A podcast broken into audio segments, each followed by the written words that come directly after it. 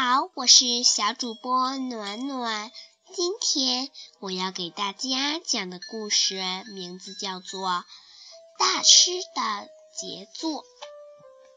最近美琪很不对劲儿，她不仅开始在意成绩，不再爱笑爱闹，而且回到家后就抱着一大堆零食狂吃。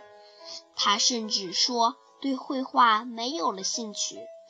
这一切还得从上次的绘画比赛说起。在那次比赛中，很有天赋的美琪竟然落选了。夕阳西下，美琪满脸不情愿地站在美术馆前，嘟囔着：“我根本不想看什么画展，你们非要拉我来，已经结束了吧？”小兰一把拉住要转身离开的美琪，低声说：“我没有魔法进去吧？”说着，便举起魔法棒，轻轻念出咒语。耀眼的星光飘向大门，大门上很快出现了一个一个人高的光洞。小兰带头走了进去，贝贝紧随其后。美琪没办法，只好跟在美雪后面进去了。他们的身影刚消失，两个怪人就从对面高楼的广告牌后跳了出来，追进了美术馆。美术馆里，他们看着墙壁上的画作，不停地发出啧啧的赞叹声。美琪更是如痴如醉。他站在一幅画前，喃喃念着：“最后的花。”你喜欢这幅画吗？最后一位戴着黑色眼镜、手拄拐杖的老人在他身后问道。美琪好像是在回答老人的问题，又像是在自言自语：“这是我见过的最美的花。”可是。为什么会叫最后的花呢？因为这是我看到的最后一朵花。老人安静地回答。原来这位老人就是画家康纳先生。大伙这才发现，康纳先生拄的是盲人专用手杖。创作这幅画的时候，我的眼睛就已经几乎看不见了。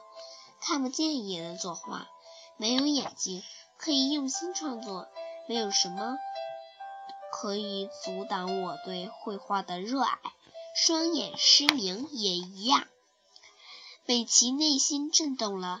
相比康纳先生，自己遇到的那点儿困难，算得了什么呢？砰！展厅的一个角落。突然传来巨大的撞击声，他们闻声而去。精灵们跳出来说：“怪人在前面呢！”可恶，这两个坏蛋竟然把一幅巨型油画撞落在地。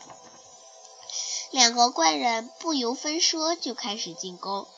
天蛇拉钩一射，三条蛇箭张着血盆大口朝贝贝飞去。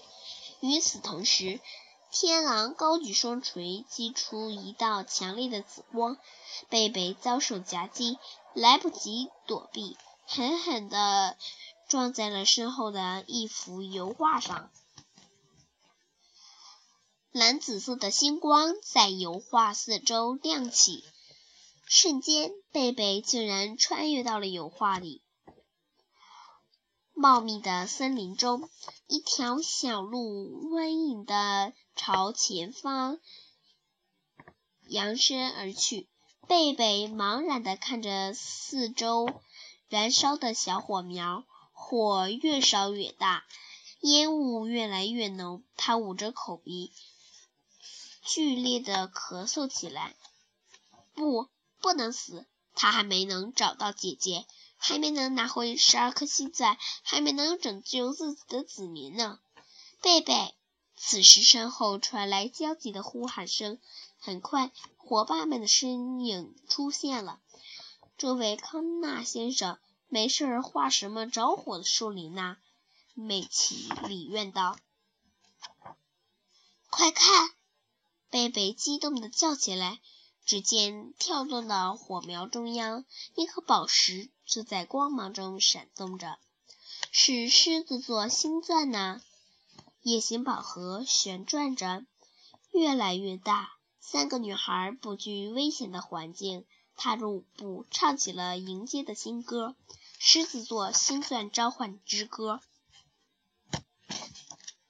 星钻嗖的一下。钻进了夜行宝盒里，女孩们还来不及高兴，身后就传来了一声大喊：“滋滋呜！狼蛇能量结合，火焰高涨！”